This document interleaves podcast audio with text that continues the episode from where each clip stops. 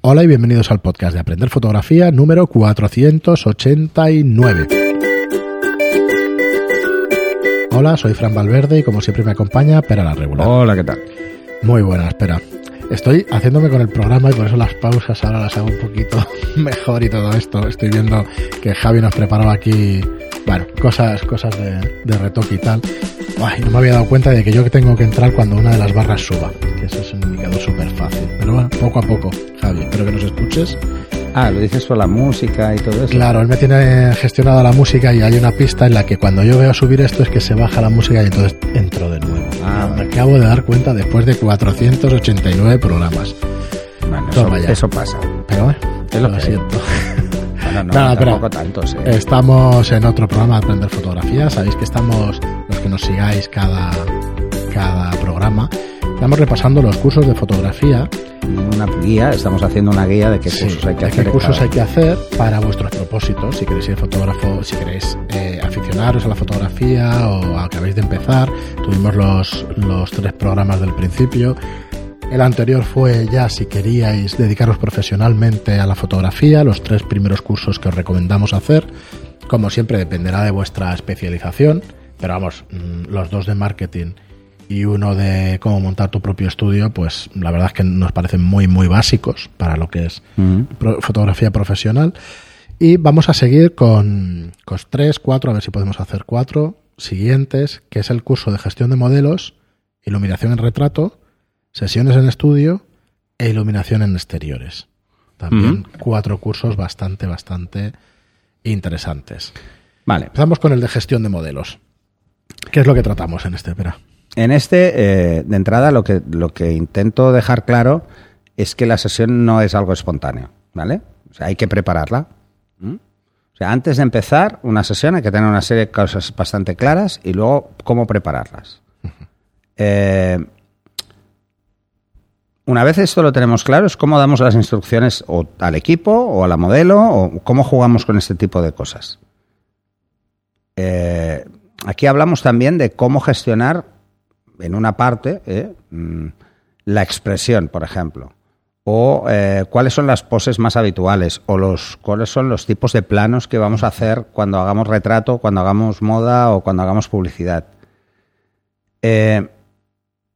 ¿Qué cosas no debe hacer nunca un fotógrafo?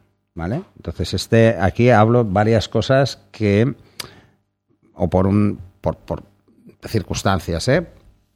Unas lo que pueden es generar desconfianza, entonces hay que evitarlas. Otras pueden. mm, La desconfianza, básicamente, en que no sepas hacer lo que te estás haciendo. O sea, tienes que tenerlo muy claro.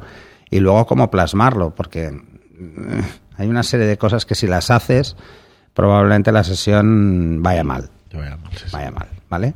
En cualquiera de sus aspectos, ¿eh? tanto en un aspecto puramente técnico como psicológico con la gente que está trabajando contigo. Eh, a ver, es que... Ah, vale. ¿Qué cosas no debe hacer en este caso el que pose? Esto es muy interesante. Sí. Hay una serie de poses o hay una serie de cosas que si las hace el modelo, pues bueno, pues no van a quedar bien. Entonces es muy difícil. Hay que tener muy claro que no todo el mundo puede hacer las mismas poses y eh, la y a no todo el mundo le quedan bien. Y la siguiente también me parece muy interesante. ¿Qué no debemos hacer nosotros como fotógrafos también? Hay una de las lecciones que... Sí, la anterior. Vale, vale. ¿Mm? Entonces, eso que decía, hay una serie de cosas que si las hacemos mal, es, por ejemplo, las distancias de, de seguridad, el mantener una cierta distancia, No, el cómo plasmar eh, el tono de voz, incluso, ¿no? Y luego ya tratar los planos, ¿no? Los tipos Sí, de planos. qué planos pueden- vamos a hacer y el por qué. O sea, tiene una justificación y hay que intentar organizarse para que estos planos tengan una secuencia eh, deducible por parte de la modelo o el modelo o, o- y que no lo haga complicado. Yo creo que recuerdo de lo general o lo particular de alguna manera, ¿no? Sí, por ejemplo, eh, cuando empecemos una sesión, os pongo un ejemplo muy tonto, ¿vale? Cuando empecemos una sesión, lo ideal es ganar confianza con planos completos, porque la expresión no se ve y no se ve tanto. Entonces la, la modelo o el modelo va, va ganando confianza, porque va viendo fotos en las que se ve y se ve de una determinada forma. Eh, no solo jugar con el encuadre, sino también con el plano. O sea, pues por ejemplo, eh, el por qué hacemos contrapicados mm, en vez de hacer picados, ¿no? Pues este tipo de cosas. O el qué tipo de plano favorece a una modelo o no lo favorece. Todas estas cosas las vemos. ¿Vale? Entonces, luego, ¿para qué se utilizan esos planos también? ¿Y por qué? ¿Mm? Estos tipos de planos se utilizan por un tipo de fotografía específica. Así que Claro. es, es básicamente un repaso general a cosas que luego vemos en otros cursos de forma más particular, por ejemplo, Es que en el de básico. retrato. Es que Pero es más básico. ¿eh?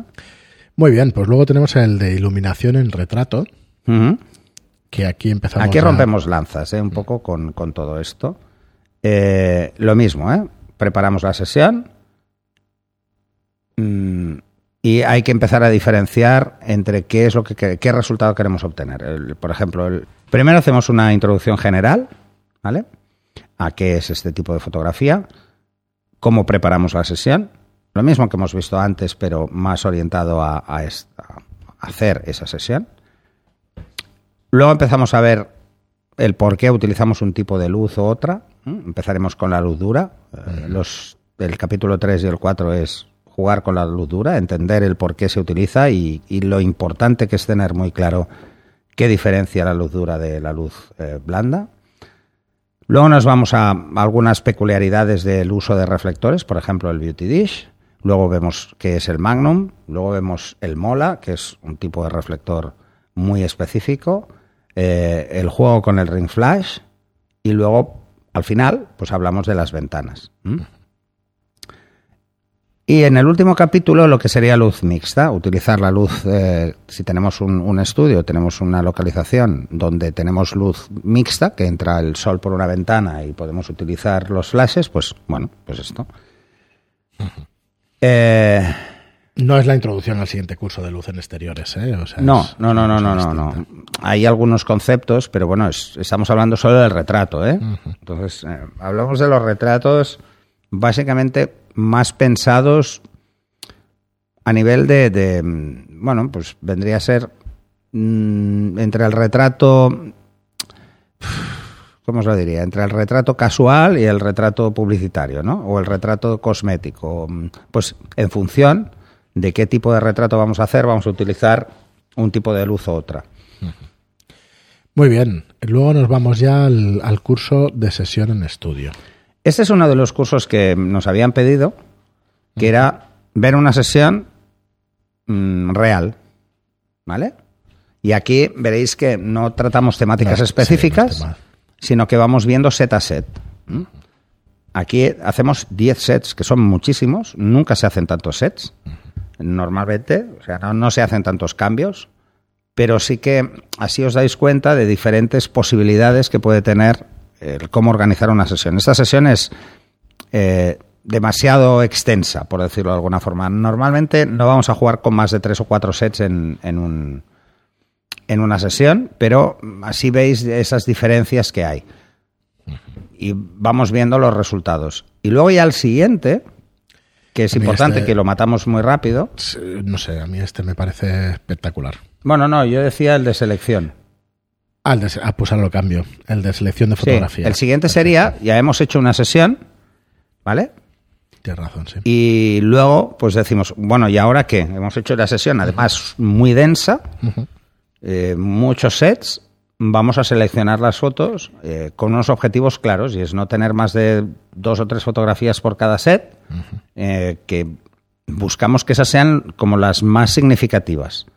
Y luego, pues vamos jugando un poco eh, a ir filtrando nuestra lista inicial para no empezar a retocar sin criterio. Sí, atención que alguno de los sets, la selección dura 20 minutos. O sea que estáis un ratito o estamos un ratito, estás un Sí, rato explicando lo que estoy haciendo es explicar sobre todo, pues por ejemplo, hemos hecho un set en el que tenemos 100 fotografías, que son muchísimas, y hay que ir reduciendo, hay que hacer una selección rápida, por decirlo de alguna forma, y seleccionar. De entrada hay que descartar todas aquellas que no nos valen.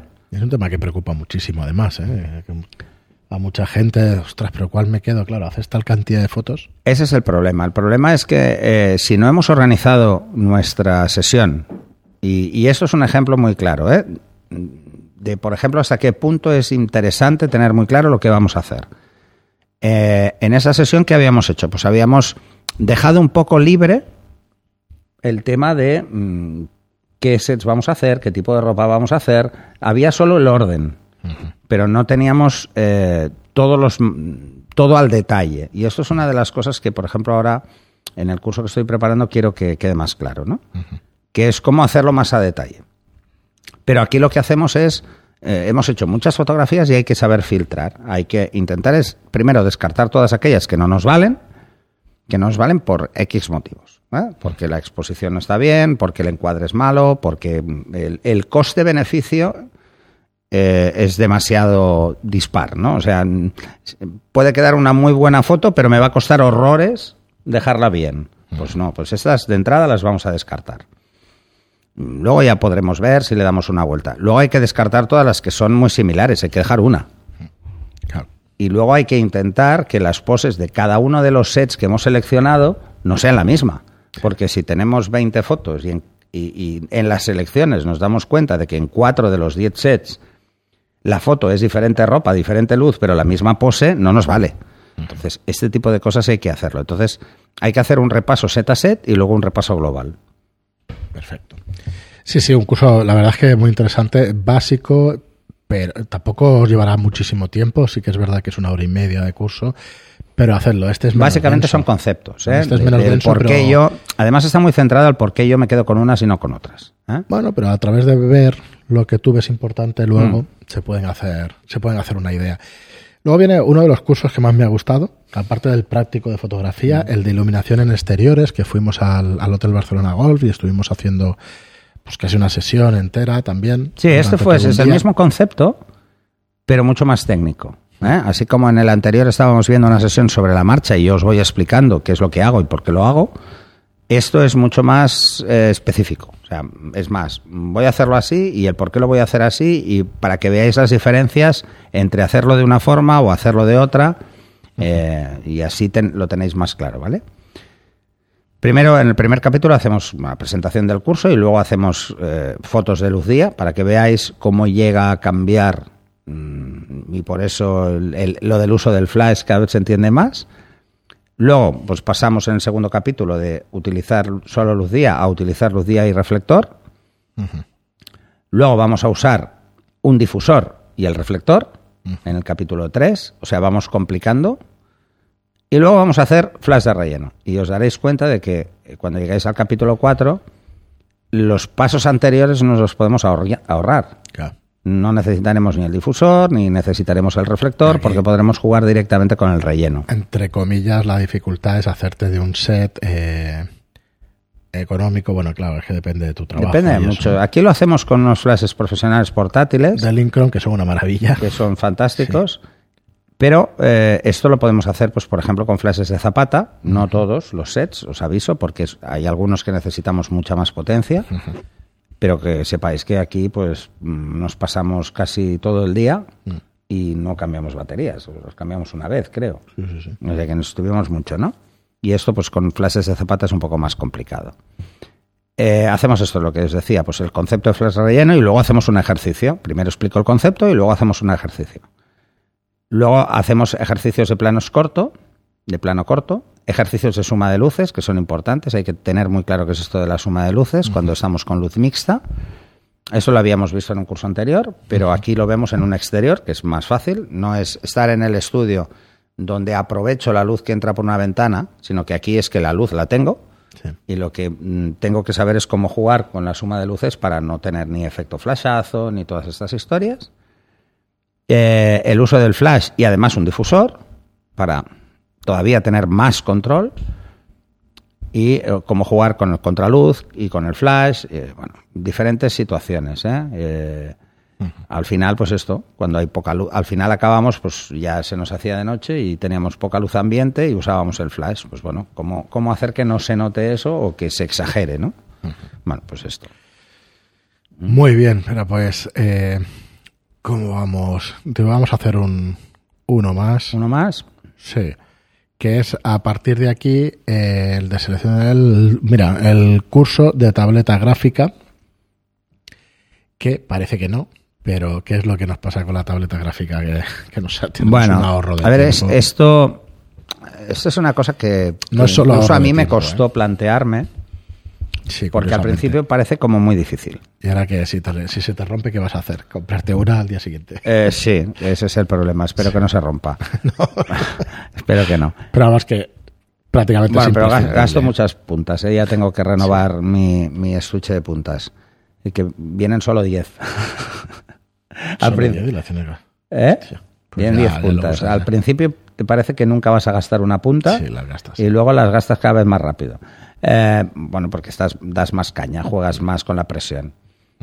A ver, eh, aquí de entrada lo que intento explicar es quizá la, la tableta gráfica más vendida, que es la, La Intuos sí. Pro, la Wacom, eh, que es una tableta pues muy fácil y al mismo tiempo muy seria en cuanto a funcionamiento, funciona francamente muy bien. Y luego os explico, además, explico pues qué otras opciones hay. Pero aquí lo que veréis es una guía de selección para ver cuál se nos adapta más a nosotros ¿eh? y cuáles son las peculiaridades que tenemos que escoger. Porque, mm, bueno, os daréis cuenta que hay una serie de funciones que mucha gente no conoce y que es interesante. Por ejemplo, hablaremos de qué es, el, la- qué es conceptualmente esto de una tableta gráfica, eh, no tarjeta gráfica, de no confundir, tableta para dibujar, cómo configurarla, cuáles son las, las funciones que podemos personalizar, qué es el concepto del touch para jugar con, con las manos, mm, pues por ejemplo para hacer zoom, lo mismo que hacemos con los móviles, pues cómo podemos usarlo, eh, cómo hacer una configuración específica para un programa, eh, decir, oye, pues mira, yo uso Photoshop y no quiero que las funciones sean las mismas que genéricamente, pero no tiene sentido, ¿no? Pues me voy a hacer las acciones como funciones, pues esto sería una forma. Y ahí luego entramos ya directamente en el siguiente, en cómo hacerlo para Photoshop. Luego que son las Express Case, que es un concepto de, de Wacom. Eh, lo que es el Touch Ring, que lo tienen muchos fabricantes, pero que en, en Wacom eh, lo tiene casi desde el principio, en las tabletas más grandes, en las pequeñas no, que es básicamente una zona circular para trabajar, para jugar con el zoom o con el tamaño del Está muy pincel. bien, esa está muy bien. es una maravilla. Yo, por ejemplo, el tamaño del pincel lo hago de otra forma, pero lo podría hacer ahí. La verdad es que yo uso solo la, la Touch Ring, eh, la uso para cosas muy específicas, ya lo veréis en el curso, mm, pero se puede usar para otras. Eh, un caso práctico de uso, esto ahí os daréis cuenta. Y luego eh, las opciones de pantalla. ¿no? Bueno, os haréis una idea de cuáles son las opciones de pantalla es que tengamos opciones seleccionables en pantalla. ¿eh? Dándole un botón me aparezcan más opciones que no, que no me caben ni por eh, teclas de función ni por, ni por el touchscreen. ¿no? Entonces es básicamente No sé, es decir, bueno, ¿qué es esto de eso la tableta y cómo funciona? Y a partir de ahí, pues bueno, mm, ver cómo configurarla y ver cómo usarla, eh, porque a partir de este curso, en todos los específicos de Photoshop os daréis cuenta de que, de que es vital, de que ahí si no tenéis una tableta vais a sufrir, y vais a sufrir mucho. Muy bien, Pera, pues dejamos, no pensábamos hacer tres programas, pero al final han salido tres para los cursos de fotografía para profesionales. Luego tenemos los, los de especialidades. Eh, ya nos diréis en los comentarios si os gusta que hagamos este repaso, si no, pero bueno, nos parece un poco básico porque Sí, es una guía. lleváis casi dos años detrás nuestro a ver si teníais un, si podíamos haceros una guía de por dónde empezar según vuestros objetivos. Así que nada, Bueno, aquí así, la tenéis. así la guía queda como explicada, no solo una línea de, pues pasa por estos, ¿no? Y si veis en algún en alguno de los audio, lo que podéis no, escuchar cuando queráis o lo podéis saltar, pero si estáis, ya pondremos los títulos lo más descriptivos posibles para que veáis cuáles son los que os interesan y los que no, y hasta ahí podemos hacer. Muy bien, pues muchísimas gracias a todos, como digo siempre, por escucharnos, por vuestras reseñas de 5 estrellas en iTunes y por vuestros me gusta y comentarios en iTunes. Muchas gracias y hasta el próximo programa. Hasta el siguiente.